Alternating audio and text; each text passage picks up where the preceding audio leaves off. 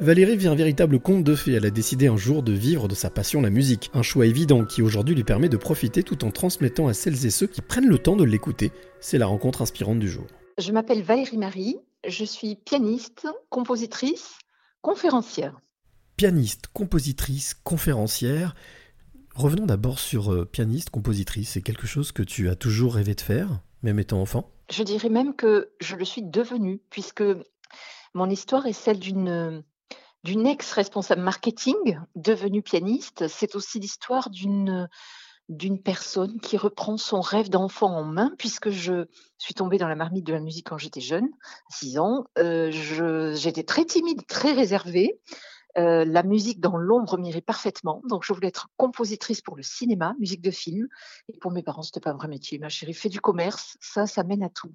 Donc, bac plus 5 en poche, euh, je, suis partie dans les fonctions commerciales et j'ai mis totalement de côté euh, ma passion parce que je fais partie des gens passionnés et quand on est passionné et je suis sûre qu'il y en a qui nous écoutent eh bien on fait tout à fond ou on fait pas quand on fait les choses on les fait à fond on off donc le piano n'a plus fait partie de ma vie Durant 20 ans, la vie a affilé, mariage bébé 1, bébé 2, la vie a filé et euh, un accident de voiture euh, dans la vie courante, boum, elle avance, je recule, on râle, il faut faire le constat d'assurance. Et quand je vais le soir chez cette personne, je vois un piano, un violon, des tableaux, des photos, de l'art partout. Je lui dis, mais, mais vous faites quoi dans la vie? Elle me répond une phrase qui va changer la mienne. Moi, je vis de ma passion. Et vous? Je suis photographe. Et vous? Ah, bon, moi, je suis dans le marketing, mais bon, et là, là c'est résurgence du passé qui remonte à la surface. Et pendant trois jours et trois nuits, je me dis, mais en fait, euh, si tu osais, quoi. Match raison-passion, raison-passion, raison-passion. Alors c'est tout un équilibre hein, qui se met en place. Euh, j'y vais, j'y vais pas. De quoi je vais vivre Prof de piano, concertiste, mais non, c'était pas ça mon rêve. Composition. Mais à un moment, au bout de trois jours, je dis euh, go, go, je décide de reprendre mon destin en main. Donc c'est la bascule. Euh, la bascule dans le monde inconnu, qui est le monde de la musique à 40 ans, puisque j'allais faire 40 ans dans trois mois. Et je crois qu'on est tous devant nos dizaines, 30, 40, 50, 60, 70 à, faire nos bilans de vie quelque part. Donc là, j'ai décidé, je suis passée à l'action, j'ai décidé de reprendre mon destin en main, comme on dit. Tu parlais de rêve d'enfant. Oui. Euh, est-ce que la musique, malgré tout, même si tes parents t'ont poussé à faire du commerce, ma fille fait du commerce parce que c'est la sécurité, oui. est-ce que malgré tout, la musique a toujours fait partie de ton environnement? Du tout. Mes parents étaient producteurs pas de musique et pas de cinéma, mais de melons, de fruits. Euh, ce qui veut dire monde rural dans le sud-ouest de la France, ce qui veut dire une vieille ferme, euh, euh, ce qui veut dire aussi même la misère. Moi, j'ai connu une chambre à quatre, un deux pièces, hein, une espèce de, ferme réaménagée, mais extrêmement sommaire. Mon frère sur un lit de camp, un trou, il fallait pas y marcher, on allait tomber dans la chaudière et, la douche à l'eau froide, entre autres, hein, et, la de chevaux et le toit troué, le toit de la maison qui s'envole, etc. Donc la, difficulté euh, de se faire euh, un, démarrage de vie, en tout cas, avec pour mes parents le souhait, le rêve de se faire un destin, ils y sont arrivés dans ce milieu agricole, à faire leur trou, et, et ça a été mon ADN. Mais mon ADN n'a pas été la musique et la culture, euh, j'y suis tombée par hasard à l'école en entendant une, une enfant jouer la lettre à Élise à un goûter d'anniversaire à 6 ans, en CEP. On venait d'arriver, on était les, les, petits nouveaux et on m'a invité heureusement parce que là, ça a été le gros coup de foudre avec euh, ce morceau culte qui s'appelle La lettre à Élise où là je me dis waouh génial mais que c'est beau mais que c'est beau j'adore j'adore le piano et et je dois dire que pour moi qui étais très timide, eh ben, ce serait parfait. Ça va remplacer les sons, la musique, euh, les mots, pardon. Les, sons vont remplacer les mots et ce serait, ce serait parfait. Maman, maman, je vais apprendre à jouer du piano. Et mes parents se disent, ça va lui passer. Non, non, non. Euh, une semaine après, maman, tu as appelé le professeur de piano, maman, pour le piano. Et, heureusement, ils disent oui. À la maison, j'ai pas de piano, donc je dessine à la craie sur la table de la cuisine euh, les notes d'un piano imaginaire ça va d'ailleurs développer mon oreille musicale. Et trois mois plus tard, à Noël, j'ai mmh, un petit guide de chant. Et ce petit guide de chant de trois octaves, il va m'accompagner six ans. Donc, je vais apprendre à jouer sur ce petit, tout petit, petit instrument et des notes en plastique. Euh, je vais en voir les limites. Mais il a des boutons, il a plein de fonctions et ça va développer mon oreille musicale parce que je peux faire la flûte, la guitare. C'est très, très sommaire. On n'est pas dans les sons d'aujourd'hui. Hein.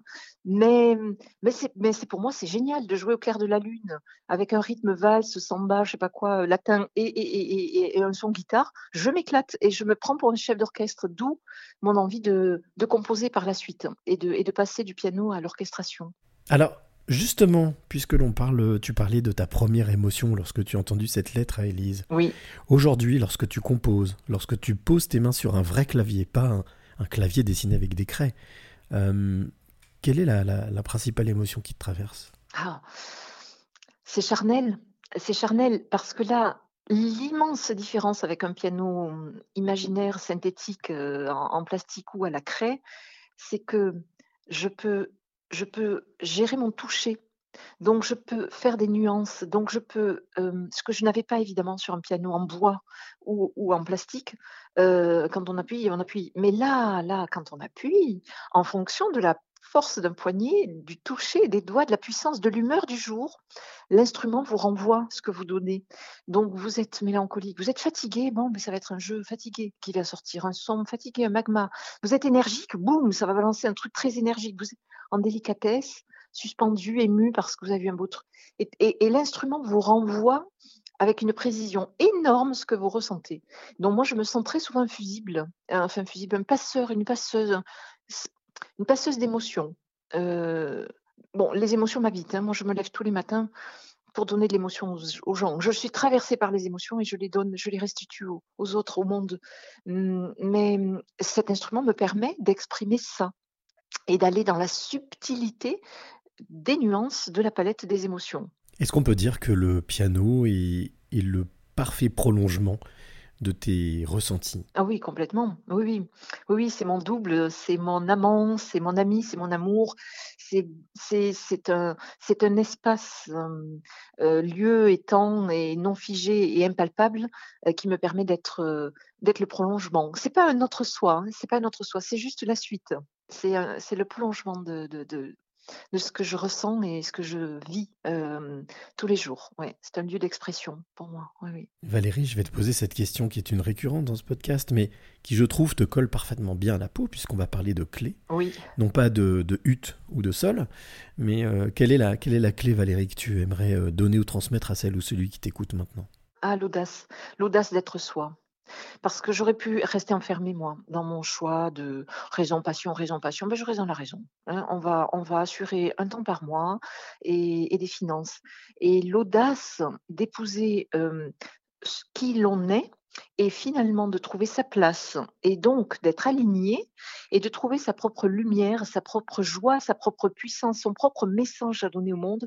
Nous en avons tous un. On a tous un talent en nous, pas forcément artistique, hein, ça peut être culinaire, a des gens qui mettent en contact les uns les autres, euh, mais on a tous je dirais, un point qui nous, qui nous singularise, qui nous distingue. Et le monde a besoin de ces singularités et pas d'un magma de masse. Donc oui, exprimez-vous, ayez l'audace d'être vous-même, ayez l'audace d'être soi. Voilà, ce serait ça mon message.